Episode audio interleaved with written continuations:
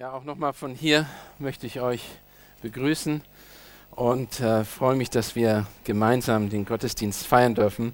Auch für die, die uns von außerhalb mit verfolgen über Livestream. Ich weiß, dass einige immer wieder zuhören und freue mich auch darüber und hoffe, dass sie auch durch dein, das Wort Gottes einen Segen bekommen. Was wir in den letzten Monaten gemacht haben, ich habe das erste Mal eine Predigt gehalten, glaube ich, das war im Dezember noch über das Zentrum des Weihnachtsgeschichte sozusagen über die Geburt Jesu Christi. Und dann im Neujahr die nächste Predigt auch über Jesus. Wer ist Jesus eigentlich? Wer ist Jesus Christus? Und ich möchte fortfahren in dieser Serie und heute über ein doch ein theologisches Thema sprechen, aber schon ein sehr wichtiges Thema. Warum ist es so wichtig, dass wir Jesus verstehen, wer er ist und was für eine Rolle er spielt in der Geschichte? Und ich hatte letztes Mal schon erwähnt, dass es in der Geschichte, es gibt so viel über Jesus geschrieben, äh, das geschrieben ist, Artikel, Lehren, überall wird immer wieder über Christus geschrieben. Es wird immer wieder neue Dinge werden über ihn geschrieben. Ich habe gerade vor einigen Tagen wieder ein Buch ähm, aufgeschlagen, ein neues Buch, was über äh, heißt, Jesus wieder an den richtigen Platz stellen, wo er sein sollte. Und wir lesen immer wieder neue Dinge über ihn. In seinem Namen wurden Botschafter, Botschaften des Kreuzes, der Lehre des, des Grabes und der Erlösung nah und fern verkündigt. Immer wieder gab es diese wichtigen Lehren. Menschen nahmen es bewusst auf sich, von ihren Familien damals und heute noch getrennt zu sein, Freunden, von Heimat, von Kultur getrennt zu werden. Heute werden mehr Menschen um des Namens Jesu willen verfolgt als jemals. Ich habe gerade gestern oder vorgestern einen Bericht gelesen wieder, dass es ähm, 1990 in einem ein Teil der Türkei 60.000 Christen gab. Heute sind es noch 3.000. Das ist in den letzten Jahren passiert. Das ist nur ein kleines Teil. In der ganzen islamischen Welt ähm, haben die, die größten die Verfolgung stattgefunden gegen Christen, ohne dass es wirklich groß an die Öffentlichkeit gedrungen ist. Aber warum haben sie sich ihr Leben hingegeben? Warum haben die Menschen sich verfolgen lassen? Sie haben Flüsse durchquert. Sie haben Berge, Gebirge, Ozeane überquert. Sie sind durch Wüsten gewandert. Sie haben sich Sprachen, Kulturen angepasst. Die Bibel ist voll von diesen Dingen und die Geschichten sind voll von denen.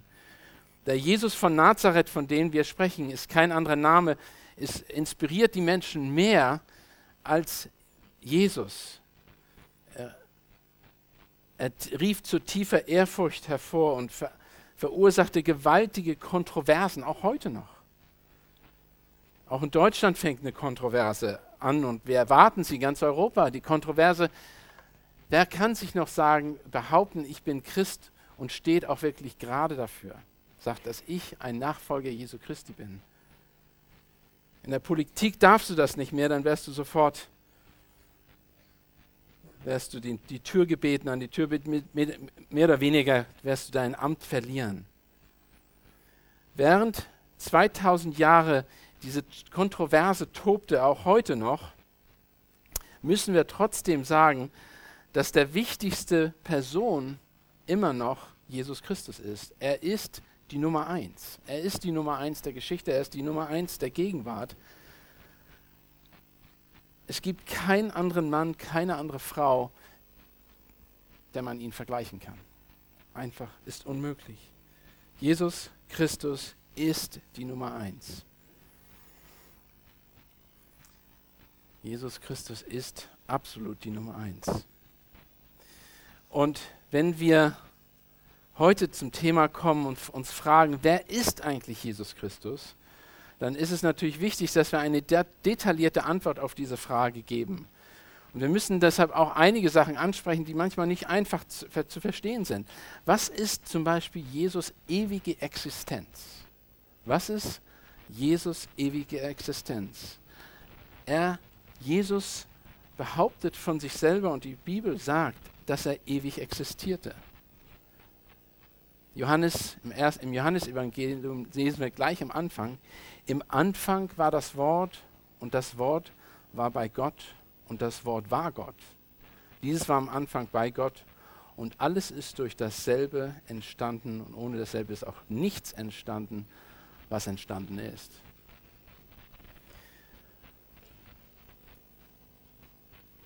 Andere Stellen, Kolosser 1, Kolosser 1, Vers 15. Er ist das Ebenbild des unsichtbaren Gottes, der Erstgeborene vor aller Schöpfung. Denn in ihm ist alles geschaffen, was im Himmel und auf Erden ist, das Sichtbare und das Unsichtbare, sein Throne oder Herrschaften oder Mächte oder Gewalten. Es ist alles durch ihn und zu ihm geschaffen. Und er ist vor allem und es besteht alles in ihm. Kolosser 1, Vers 15 bis 17. Oder Hebräer, den Text, den wir vielleicht öfter schon gelesen haben, Hebräer 1, Vers 1 bis 3 sagt Gott, dass er, nachdem Gott vor Zeiten vielfach und auf vielerlei Weise geredet hat zu den Vätern durch Propheten, hat er in diesen letzten Tagen, in denen wir uns jetzt befinden, zu uns geredet durch den Sohn, den er eingesetzt hat zum Erbe über alles, durch den er auch die Welten gemacht hat. Also er bestand, bevor die Welt war. Er ist der Abglanz seiner Herrlichkeit und das Ebenbild seines Wesens und trägt alle Dinge mit seinem kräftigen Wort und hat Vollmacht voll, und hat vollbracht die Reinigung von den Sünden und hat sich gesetzt zur Rechten der Majestät in der Höhe. Diese drei Stellen zeigen einfach, wir sprechen nicht von irgendjemand, wir sprechen von Jesus Christus, der Gott Mensch, aber der in Ewigkeit existierte seine Existenz ist, er war immer da. Jesus ist ewig, laut dem, was wir in, der, in dem Wort sehen, lesen. Aber warum ist das so bedeutend? Warum ist das so wichtig? Warum ist das wichtig, dass wir verstehen, dass Jesus ewig ist? Ich möchte euch drei Dinge heute hervorheben, warum ich meine, dass Jesus ewig ist, dass es so wichtig ist. Erstens, es bezeugt, dass Jesus Gott ist, seine Gottheit. Nur Gott ist ewig und ohne Zeit. Zweitens, es offenbart, dass andere Religionen auf menschliche Weisheit beruhen, wenn sie Jesus nicht als den ewigen Gott erkennen. Also ihn ablehnen als den ewigen Gott. Drittens, es gibt dem Gläubigen eine realistische Sicht vom Leben als Christ. Wenn wir, wenn wir Gott erkennen als den und Jesus erkennen als den ewigen Gott, dann bekommen wir auch eine realistische Sicht von unserem eigenen Leben. Dann kriegen wir auch eine realistische Sicht, wie wir, wer wir sind im Lichte des ewigen Gottes. Lass mich beten. Ihr dürft sitzen bleiben. Vater Gott, wir möchten dir jetzt auch diese Stunde anbefehlen. Uns ist bewusst, Herr, dass du dich offenbart hast in dem Wort. Und du hast dich offenbart auch durch die Schöpfung. Aber das Wort ist es, was uns immer wieder deutlich macht, Herr, dass Dinge, die wir wahrnehmen, von dir absolut sind, dass du schon vor Schöpfung existierst, weil du Dinge weißt und sagst im Neuen Testament und offenbarst, die noch kommen werden. Oder du hast Dinge bezeugt, die aus dem Alten Testament Jahrhunderte vorher, zu, äh, vorhergesagt worden sind. Und Herr, du hast dich bewiesen als derjenige, der den Tod überwunden hat, der außerhalb von Zeit steht. Und Herr, das wollen wir heute erkennen, wenn wir das Wort zusammen studieren und möchten sehen, was es auch für uns persönlich bedeutet. Vielleicht hilft das uns, besser zu erkennen, was unsere Rolle, was unsere Verantwortung hier auf Erden ist aber es uns hilft uns auch, dich anzubeten als den wirklich wahren Gott. Amen. Also an erster Stelle, es bezeugt, dass Jesus Gott ist, dass wenn er seine ewige Existenz bezeugt, dass er Gott ist. Wenn wir uns Gedanken über, eine, über die Person Christi machen, dann können wir nicht an Bethlehem nur beginnen und sagen, okay, in Bethlehem, in der Krippe fing es an, sein irdisches Leben begann dort und dort war, fing seine Existenz an. Nein, er existierte in Ewigkeit. Sein Bestehen ist in Ewigkeit. Er ist ein ewiges Wesen und die Gottheit Christi ist untrennbar mit diesen verbunden. Und das haben wir gleich in dem ersten Abschnitt gesehen, wo, wir, wo es heißt, am Anfang war das Wort und das Wort war bei Gott und Gott war das Wort. Oder, und das Wort war Gott. Das Wort war im Satz, im Anfang war das Wort, ist das griechische Wort hen, das imperfekt betont die ewige Existenz in der Vergangenheit. Er existierte ewig in der Vergangenheit. Für uns unvorstellbar. Ich, das ist das Verrückte, wenn ich habe mich mit dem Thema beschäftigt und sage, es ist einfach, wir kommen an unsere Grenzen als Menschen. Ewigkeit, wer kann das erklären? Wir können, was wir wissen über Ewigkeit ist zwar wahr, aber wir verstehen deshalb noch nicht die, die, das Maß, was das bedeutet. Denn wir sind an Zeit gebunden. Ich dachte heute, wo ich hierher fahre, sage ich, ich merke, dass die Zeit einen Einfluss auf mich hat. Ich verändere mich. Meine Haare verändern sich. Ich habe weniger auf dem Kopf. Mein Körper verändert sich. Meine Kraft verändert sich. Mein Danken, all das verändert sich. Bei Gott ist keine Veränderung. Er sieht alles perfekt zu jeder Zeit, so wie es ist. Können wir uns nicht vorstellen, weil wir begrenzt sind. Unsere Gedanken werden sich immer in Zeit und Raum halten.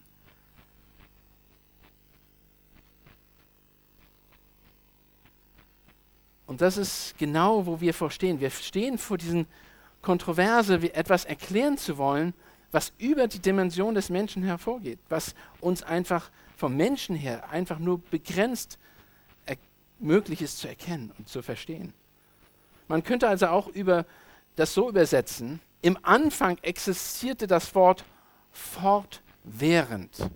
Im Anfang existiert das Wort fortwährend. Johannes spricht hier wahrscheinlich von, vom Anfang bzw. vom Ursprung des Universums. Egal wie weit zurück man geht, das Wort existierte fortwährend, ewig. Es ist nicht ein Anfangspunkt. Wir können uns das einfach nicht begreiflich machen. Johannes 1, Vers 15 und 30 sagt folgendes: Johannes legte Zeugnis ab von ihm, rief und sprach: Dieser war es, von dem ich sage, der nach mir kommt, ist vor mir gewesen, denn er war eher als ich. Vers 30. Das ist der, von dem ich sage, nach mir kommt ein Mann, der vor mir gewesen ist, denn er war eher als ich. Nochmal. Johannes 8, Vers 58. Jesus sprach zu ihnen, wahrlich, ich war, wahrlich, wahrlich, ich sage zu euch, ehe Abraham war, bin ich. Und hier benutzt er eine unglaubliche Formel. Er sagt, schlagt mal den Stelle auf. Johannes 8. Johannes 8, eine unglaubliche Stelle, einfach drüber hinwegzulesen. Aber wenn man das liest, dann überlegt man sich, hm, was spielt sich hier eigentlich ab? Also das ist die, Ent, das ist die Ablehnung des Sohnes Gottes von den Pharisäern und den Leuten um ihn herum. Und Jesus spricht hier in Vers 44, äh, 54 und folgende, Jesus, Johannes 8, Vers 54 und folgende. Jesus antwortet, wenn ich mich selbst ehre, so ist meine Ehre nicht von meinem Vater. Ist es, der mich ehrt, von dem ich sage, er sei euer Gott. Und doch habe ich habt ihr ihn nicht erkannt. Ich aber kenne ihn. Und wenn ich sagen würde, ich kenne ihn nicht, so wäre ich ein Lügner, gleich wie ihr. Aber ich kenne ihn und halte sein Wort. Abraham, euer Vater, frohlockte, dass er meine Tage sehe, sehen sollte. Und er sah ihn und er sah und er sah ihn und freute sich. Da sprachen die Juden zu ihm: Du bist noch nicht 50 Jahre alt und hast Abraham gesehen. Jesus sprach zu ihm, wahrlich, wahrlich, ich sage euch, ehe Abraham war, bin ich. Da hoben sie Steine auf, und, um, ihn, um sie auf ihn zu werfen. Und Jesus aber verbarg sich und ging zum Tempel hinaus, mitten durch sie hindurch, und er kam so. Wann haben sie die Steine aufgehoben? Nicht nachdem er gesagt hat, dass er war, bevor Abraham ist, sondern erst dann, wo er sagte, ich bin, weil er den Namen Gottes benutzt und sich selber als Gott erklärt, als einen ewigen Gott, der ewige Existenz hat. Vor dem hat er schon gesagt, dass Abraham existiert, dass er vor Abraham war und dass er sich frohlockte oder beziehungsweise sich freute, ihn zu sehen, aber da haben sie die Steine noch nicht aufgehoben. Sie hoben die Steine auf, wo er sagte, äh, wo er sagte, ehe Abraham war, bin ich. Ich bin Gott der Ewigkeit. Jesus existierte vor Abraham. Jesus ist erhabener als Abraham. Jesus unterscheidet sich im Wesen nach von Abraham.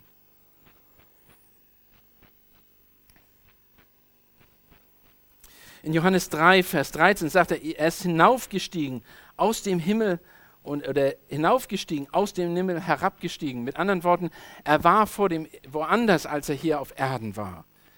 Es deutet alles darauf hin, dass er vor dem existierte. Johannes 3, Vers 17 sandte seinen Sohn in die Welt. Gott sandte seinen Sohn in die Welt. Johannes 3, Vers 31, der von oben kommt der mich gesandt hat. Johannes 7, Vers 8, 29. Ich bin von oben, nicht von dieser Welt. Johannes 8, Vers 23.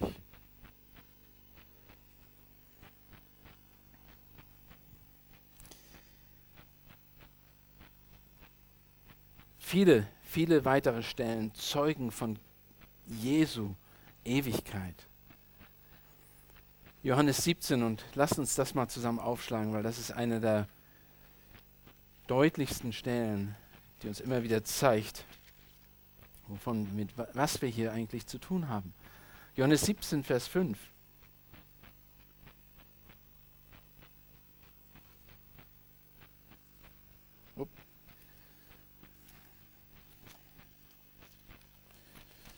Johannes 17, Vers 5. Und hier sagt Jesus, und nun verherrliche du mich, Vater, bei dir selbst, mit der Herrlichkeit, die ich bei dir hatte, ehe die Welt war. Ehe die Welt war. Ganz deutliche Anspielung auf seine Ewigkeit hin. Ganz deutliche Anspielung, dass er und der Vater eins sind. Ganz deutliche Anspielung, dass er außerhalb des unseres Realms, also unserer der menschlichen Kapazität ist. Das ist so wie in Psalm 19, wo, wo der Psalmist David zeigt, dass die Sonne am, aufgeht am Horizont. Und warum macht er dieses Beispiel? Um zu zeigen, der Mensch hat keinen Einfluss darauf. Und genauso ist das hier. Es wird ganz deutlich, dass wir keinen Einfluss auf Jesus Christus haben, beziehungsweise dass Jesus Christus außerhalb unseres, unserer, äh, unserer Gegenwart, unserer Umgebung, unseres Lebensraums ist. Aber gleichzeitig ist er uns total nah. Aber es ist nicht nur so, dass wir das in den Evangelien sehen, das sind viele andere Stellen, in Matthäus, in Markus. Wir haben heute Morgen schon gar eine gelesen, in Markus 10, Vers 45. Ich bin gekommen. Woher ist er gekommen? Wenn du geboren bist, ja klar, ich bin gekommen aus Jerusalem. Nein, das meint er nicht. Er ist gekommen, in die Welt gekommen, um zu dienen. Und das ist das, machen wir uns deutlich, dass wir es damit zu tun haben, dass jemand kommt von außen gekommen, alle seine Herrlichkeit aufgegeben hat um uns zu dienen? Um uns zu dienen und gleichzeitig Gerechtigkeit zu schaffen zwischen Gott und den Menschen. Wir lesen auch in den Episteln 1. Korinther, einfach nur ein Beispiel. Es ist wieder eine kleine Studie heute Morgen, das muss ich sagen, aber ich komme zu einem Punkt am Ende, okay? Ich komme zu einem Punkt. Ähm, 1. Korinther 10, Vers 4, da sagt äh, sagt äh, äh, Paulus zu den Korinthern, denn sie tranken, und er verweist da auf die Juden oder die Israeliten damals, denn sie tranken aus ein, einem geistlichen Fels, der ihnen folgte. Der Fels aber war Christus. Wovon sprach er? Er sprach davon von der Wüstenwanderung in Sinai und dass der Fels, der da war, war Jesus Christus, verkörperte Jesus Christus. Mit anderen Worten, Jesus existiert auch im Alten Testament. Vers 9, glaube ich, kommt das nochmal. Lasst uns auch nicht Christus versuchen, so wie auch etliche von ihnen ihn versucht, versuchten und von der Schlange umgebracht wurden. Das war diese erhobene, ehrene Schlange, die äh, auch in dem Sinne Jesus verkörperte, beziehungsweise ein Beispiel sein sollte für Jesus. Philippa 2, Vers 5 bis 7. Hier wird ganz deutlich, was Paulus immer wieder anspricht. Das ist seine die, einer der bekanntesten Stellen des Neuen Testaments von der Fleischwerdung. Denn ihr sollt so gesinnt sein, sagt er in Philippa 2, Vers 5, sollt so gesinnt sein, wie es Christus Jesus war, der als er in Gestalt Gottes war, es nicht wie ein Raub festhielt, Gott gleich zu sein, sondern er entäußerte sich selbst, nahm Gestalt eines Knechtes an und wurde wie ein Mensch. Und in seinen äußeren Erscheinungen als ein Mensch erfunden, erniedrigte er sich selbst und wurde gehorsam bis zum Tod, ja bis zum Tod am Kreuz. Darum hat Gott ihn auch über alle Maßen erhöht und ihm einen Namen verliehen, der über alle Namen ist. Hier ganz deutlich auch, was Paulus sagt. Er entäußerte sich, es war eine, ein Handeln. Gott ist, Jesus Christus aus der Herrlichkeit Gottes gekommen, um ein Werk zu vollbringen, um uns mit Gott wieder zu versöhnen. Wir haben schon gelesen, dass in Kolosser 1, Vers 17 er das Abbild des unsichtbaren Gottes ist. Vor allen. Also das immer setzt ihn wieder vor allem, was existiert. Hebräer 1, Vers 8. Hier beginnt der Schreiber mit einer Anzahl von alttestamentlichen Zitaten. Und das Vorwort dazu lautet, von dem Sohn aber folglich beziehen sich die nachfolgenden Aussagen auf den Sohn, also auf den Sohn Christi. Und dann sagt er, dein Thron, o oh Gott, dein Thron, o oh Gott, ist von Ewigkeit zu Ewigkeit. Dein Thron zu Gott, von Gott, äh, dein Thron, o oh Gott, ist von Ewigkeit zu Ewigkeit, bezogen auf Jesus Christus. Wir finden diese Anspielung in den Alttest, im Alten Testament, in vielen Stellen. Er wird, wird in Jesaja als ewiger Vater bezeichnet. Interessanterweise nimmt er da den Namen des Vaters, also die, die, den Namen Vater an, aber er ist nicht deshalb der Vater, Gott Vater, sondern es ist einfach nur sein Name. Ein ewiger Vater wird er bezeichnet. Mose betet diese Person an. In 2. Mose 3, 1 bis 5. Da wird er als, da wird Jesus, wird da im Alten Testament gesehen als der Engel des Herrn der dann später nicht mehr auftaucht im Neuen Testament, weil er in Form von Jesu Christi auf Erden ist. Es ist interessant, dass wir, dass, es ist eben interessant, dass Jesus durch die Geschichte hin existierte. Es gibt viele andere Stellen, die immer wieder darauf hinweisen, auf Gott und seine, auf Jesus Christus und seine Gottheit. Immer wieder wird darauf hingewiesen. Ein bekannter Schreiber Oswald Sanders sagte in einem Buch, der unvergleichbare Christus, schreibt er folgendes, Paulus verbindet seinen zeitlichen Vorrang mit den vorangestellten Voran, Vorrangstellung als Schöpfer und Erhalter. Er ist vor allem und alles besteht durch ihn in Kolosser 1, Vers 17. Mittels drei kurzer Worte schafft er es, den Zustand unseres Herrn in seiner Herrlichkeit vor seinen Menschwerdung zu beschreiben. Er war reich, steht auch in 2. Korinther 8, Vers 9. Durch, er war also sehr reich. Dadurch wird die Wichtigkeit und die, das Ausmaß seiner Liebe, die, in, die ihn zum, dazu bewegt, die Pracht und die Vorrechte seiner Gottheit, das Ausüben seiner unbegrenzten Macht und Enthüllung seiner erhabenen Majestät abzulegen, hervorgehoben. Also, sein Bestehen auf der einen Seite vor aller Zeit, aber gleichzeitig hat er sich seiner, seiner Macht und alles entäußert, um, dem, um uns zu dienen, beziehungsweise um uns zu erlösen. Was ist also die ewige Existenz? Was offenbart die ewige Existenz über Gott? Beziehungsweise sie, sie, die ewige Existenz offenbart, dass Jesus Gott ist, in allem, was er sagt. Es wird von den Leuten, die es vernommen hatten, damals selbst die Feinde haben verstanden, dass er sich als Gott bezeichnet und dass er Gott ist.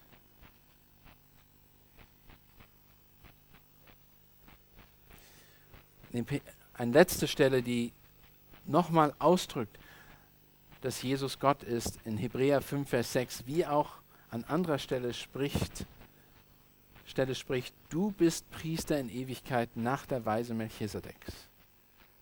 Du bist Priester in Ewigkeit. Du bist es. Okay, an erster Stelle ist, die ewige Existenz Jesu Christi zeigt deutlich, dass er Gott ist. Aber auch zudem zeigt die ewige Existenz, offenbart uns gleichzeitig, dass alle anderen Religionen, die ihn als Gott, als den ewigen Gott ablehnen, falsch sind. Sie sind falsch, sie, sind, sie widersprechen der Wahrheit. Jesus ewiges Bestehen bezeugt unwiderruflich, dass er Gott ist und damit sind alle die anderen Religionen, die es ablehnen, falsch. Und da gibt es einige, die das machen. Es gibt einige, die das machen. Die Mormonen zum Beispiel, sie sehen Jesus nicht als den ewigen Gott an, sondern sie sehen ihn als Bruder Satans an. Die Jehovas Zeugen, sie sehen ihn als ein geschaffenes Wesen an. Sie sehen nicht ihn als ewigen Gott an. Der Islam sieht ihn als Prophet. Der, der Buddhismus, der Hinduismus und die Juden sehen, ihn, sehen nicht Jesus als Gott an. Sie lehnen ihn ab als den Messias. Sie suchen und warten immer noch auf den Messias. Also die ewige Existenz Gottes bzw. Jesu Christi ist extrem wichtig für uns zu auch unterscheiden, was ist wahr. Wenn menschliche Weisheiten oder Religion auf uns von außen kommen, müssen wir einfach unterscheiden, wie gehen sie mit Jesus um. Es ist ein Maßstab, nach dem wir messen dürfen. Es ist ein Maßstab, nach dem wir messen dürfen. Und ich finde das für extrem wichtig, dass wir das nie vergessen, dass wir auch diese Absolutheiten erkennen und verstehen. Weil in unserer Zeit, in der wir leben, wird so viel Dinge verwaschen. Ja, wir können doch Gemeinschaft haben mit dieser Gruppe und wir können uns doch, das ist doch gar nicht so schlimm. Ja, dass sie ein bisschen nicht Jesus wirklich so sehen, wie wir ihn sehen, in jeder Hinsicht, das ist doch gar nicht so schlimm. Es ist schlimm, laut der Schrift ist das extrem. Sie lehnen Jesus als Gott ab. Und damit predigen, lehren sie eine andere Religion. Und die Schrift ist deutlich, was sie darüber sagen sollen. Wir sollen als solche, die nicht, die etwas Falsches und Jesus nicht als Gott darstellen und als den ewigen Gott darstellen, von denen sollen wir keine Gemeinschaft haben. Erster Johannes ist ein Prüfstein für diese ganzen Dinge. 1. Johannes dazu, könntet ihr dazu lesen. Aber was noch viel wichtiger ist, was bedeutet das für uns als Gläubige? Es gibt den Gläubigen eine realistische Sicht vom Leben als Christen, sage ich. Diese, wenn wir Jesus als den ewigen Gott ansehen und erkennen, dann werden wir gleich in das richtige Licht gerückt. Wir verstehen, wir haben eine wirkliche, richtige Perspektive, wer wir sind. Jesus offenbart am Ende seines Dienstes auf Erden im Johannesevangelium einen Wunsch, den er Gott, dem Vater, in einem Gespräch mitteilt. Lasst uns nochmal Johannes 17 aufschlagen. Da offenbart Jesus Christus einen Wunsch an seinen Vater der ihm unglaublich wichtig ist und für uns auch. Ich möchte nur einen Vers herausgreifen, obwohl der ganze Abschnitt wichtig ist. Aber da sagt er zum Vater in Johannes 17, Vers 24, Vater, ich will, dass wo ich bin, auch die bei mir sein, die du mir gegeben hast, damit sie meine Herrlichkeit sehen, die du mir gegeben hast. Denn du hast mich geliebt vor Grundlegung der Welt. Jesus wollte, sein Wunsch war es, dass die Jünger und wir erkennen, seine Herrlichkeit erkennen, dass wir ihn erkennen als was er ist, als der ewige Gott. Wenn wir das also lesen, wird einem erst, erst oder wieder bewusst, dass Jesus Wunsch ist, die Herrlichkeit Gottes in Jesus zu erkennen. Unser, wir sollen in Jesus Christus die Herrlichkeit Gottes erkennen. Und soll zu jeder Zeit bewusst sein, dass wir Menschen sind und nicht Gott. Wir sind geschaffen und Jesus ist der Schöpfer. Wir sind geschaffen und er ist der Schöpfer. Wir beten nicht Geschöpfe an, wir beten Gott an. Und ich habe euch das vielleicht schon mal erzählt in einer Illustration, eine persönliche Situation, die ich gehabt habe. Ich fahre jedes Jahr eigentlich nach Finnland und Finnland ist traumhaft schön, wirklich, also von der Natur her. Und man kann fast sagen, weißt du, wenn jemand ein Anbeter der Schöpfung ist, denn da, würde ich sagen. Weil es ist einfach traumhaft. Das ist äh, einfach die Natur, toll. Ich stehe mit meinen Brüdern draußen, Sonnen, ich glaube, das ist Sonnenuntergang, und mein Bruder sagt zu mir, lass uns beten. Ich sage, was, was willst du denn beten? Ja, ich will die Schöpfung anbeten. Ich will einfach, sage ich, ich bete die Schöpfung nicht an. Ich bete den Schöpfer hinter der Schöpfung an. Und damit war das Gespräch zu Ende. Aber ich, ich muss nur uns immer wieder erinnern, dass wir auch geschaffen sind. Und wir sollen nicht uns gegenseitig anbeten, sondern wir sollen den Schöpfer Gott anbeten.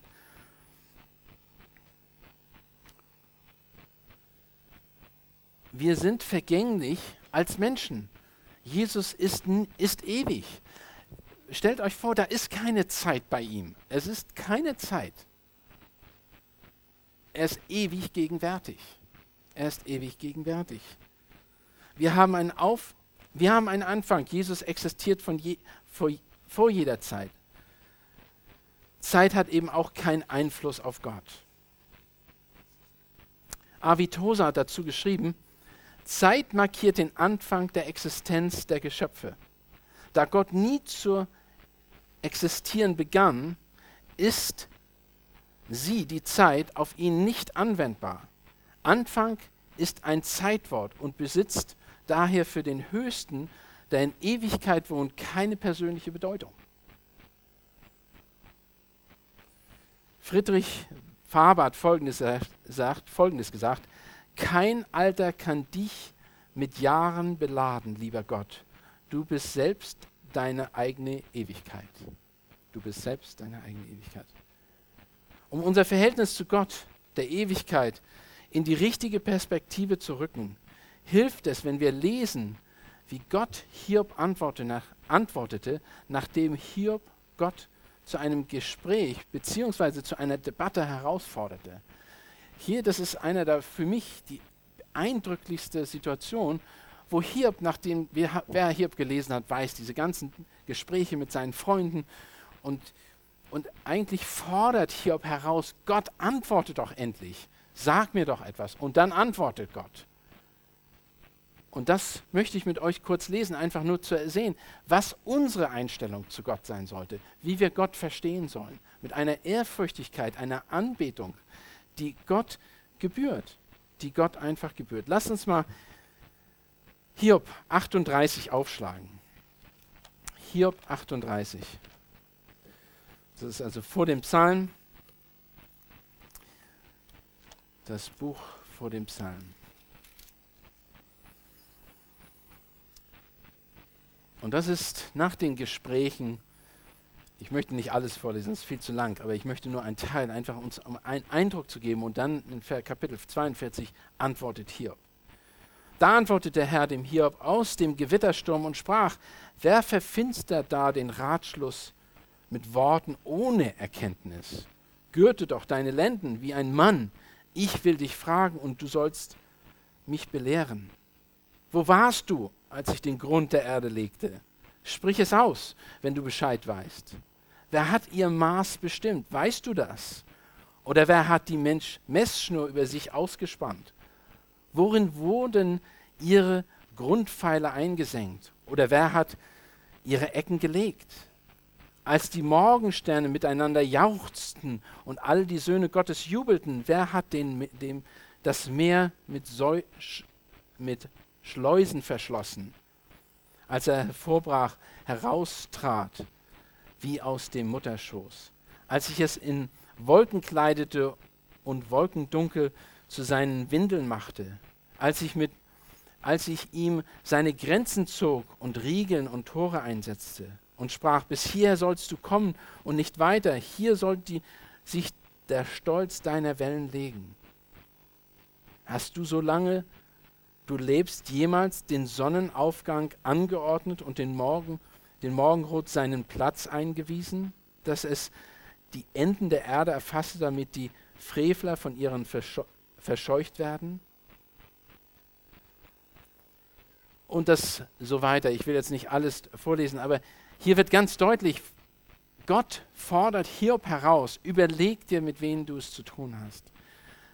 Ist wirklich unsere Rolle oder seine Rolle war es, seine Rolle Gott herauszufordern, um zu einer Debatte anzuleiten? Nein, auf keinen Fall. Hiob antwortet dann am Ende, nachdem es ein weiteres Gespräch über mehrere Kapitel geht, sagt Hiob in Kapitel 42 folgendes: Da antwortete Hiob dem Herrn und sprach: Ich erkenne, dass du alles vermagst und dass kein Vorhaben dir verwehrt werden kann. Wer verfinstert da die Ratschluss mit Wo Worten ohne Erkenntnis? Fürwahr, ich habe geredet, was ich nicht verstehe.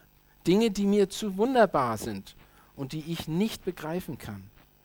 Höre nun, ich will reden, ich will dich fragen und du belehrst mich.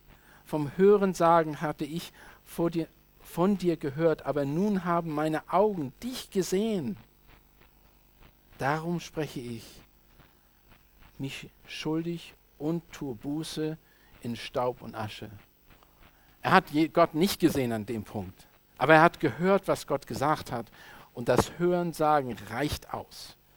Das Wort Gottes reicht aus, äh, äh, Hiob zu Demut zu führen, dass er Buße tut zu Staub und Asche.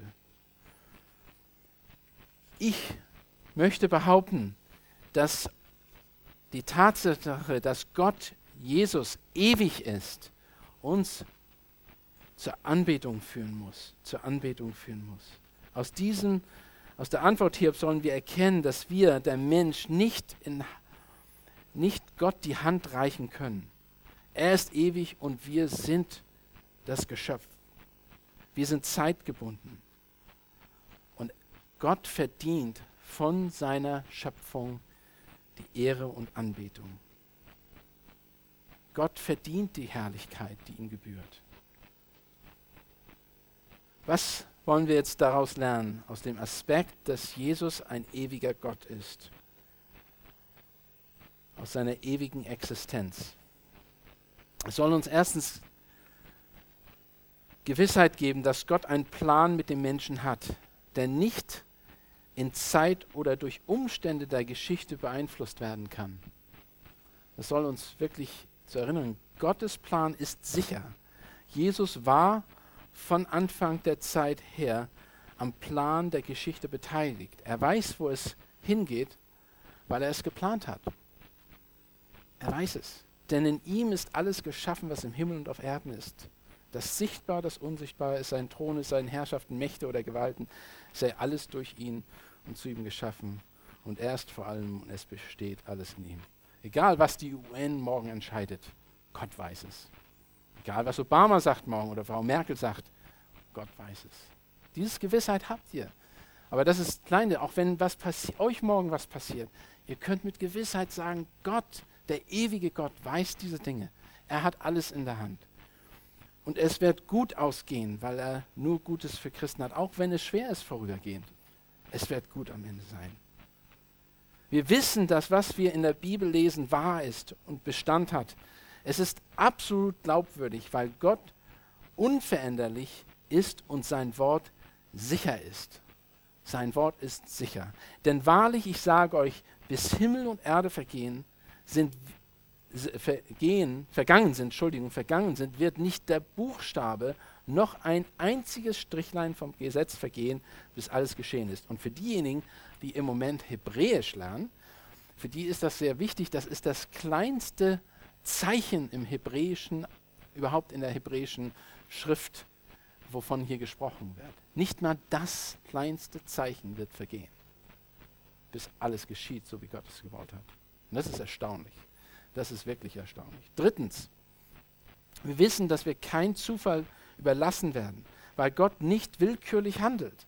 Seine Pläne sind gewiss. Deshalb, demütigt, deshalb demütige dich und erkenne Gottes Wort als die von Gott gegebene Autorität in deinem Leben an. Jesaja schreibt folgendes: Jesaja 46, Vers 9 bis 12. Gedenkt an das frühere von der Urzeit her, dass ich Gott bin und keiner sonst. Ein Gott, dem keiner zu vergleichen ist.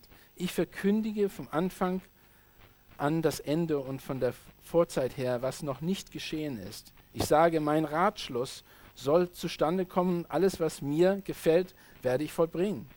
Ich berufe von Osten her ein Adler und aus fernen Ländern den Mann meines, meines Ratschlusses. Ja, ich habe es gesagt, ich führe es auch herbei.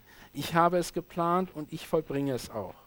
Hört mir zu, die ihr ein stolzes Herz habt und fern von der Gerechtigkeit seid. Jesaja 46, Vers 9 bis 12. Das bezieht sich natürlich auf Israel, aber das ist genauso wahr für uns. Das ist genauso wahr für uns. Viertens, was wir tun im Einklang mit dem Willen Jesu ist richtig und wahr. Gottes Wort, Worte sind Jesu Worte und sie sind wahr. Heilige sie in deiner Wahrheit, dein, dein Wort ist Wahrheit. Und dann sagt, sagt, Jesus noch in Johannes 14, Vers 5, liebt ihr mich, so haltet meine Gebote. Es ist einfach die, die, das Zusammenwirken von Gottes Ewigkeit, der Erkenntnis, dass er wahr ist, dass er Gott ist, bedeutet natürlich auch, dass wir das, was er gesagt hat, für wahr anerkennen und als Autorität sehen. Und Jesus sagt ganz einfach, da eure Liebe zu mir, eure wirkliche Hingabe zu mir, ist erkannt, erkannt durch eure äh, durch euer Gehorsam mir gegenüber. Es hört sich schwer an, aber ist eigentlich leicht, weil Gott das, nur das Beste von uns will. Fünftens, und das ist eigentlich das Erste und das um allumfängliche. Durch die Erkenntnis der Ewigkeit und Existenz Jesu sollten wir zur dankbaren Anbetung an Jesus Christus, unseren Herrn, gebracht werden.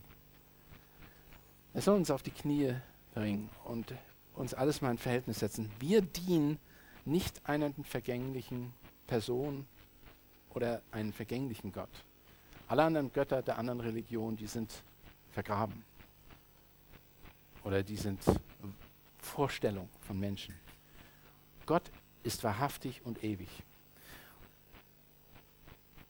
Und die Bezeichnung für die Christen ist nicht umsonst, dass, sie, dass selbst die, die, unsere Vorbilder immer sich als Knechte bezeichnet, als Sklaven bezeichnet haben. Aber nicht als einen Sklaven, der unterdrückt wird, sondern einen, einen Sklaven, der frei ist, der eine Freundschaft hat mit dem Herrscher bzw. mit dem ewigen Gott Jesus Christus. Wir sollen in diesem Aspekt hingebracht werden zur Anbetung Jesu Christi. Lasst uns das auch tun und lasst uns jetzt gemeinsam beten.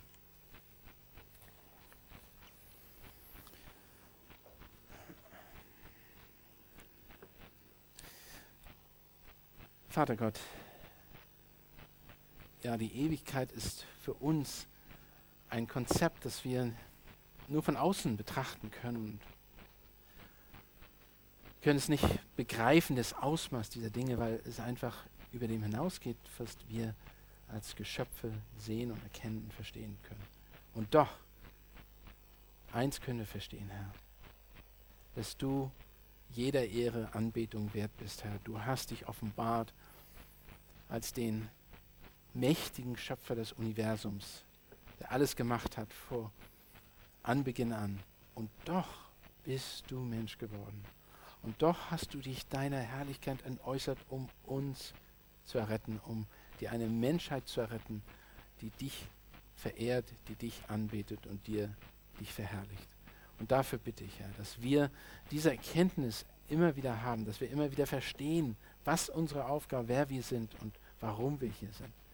Danke, Herr, dass du so ein geduldiger und liebender Gott bist, dass du dich in Zeit und Raum offenbart hast und dass du uns den Verstand sogar gegeben hast und die Erkenntnis gegeben hast, dich zu sehen und verstehen.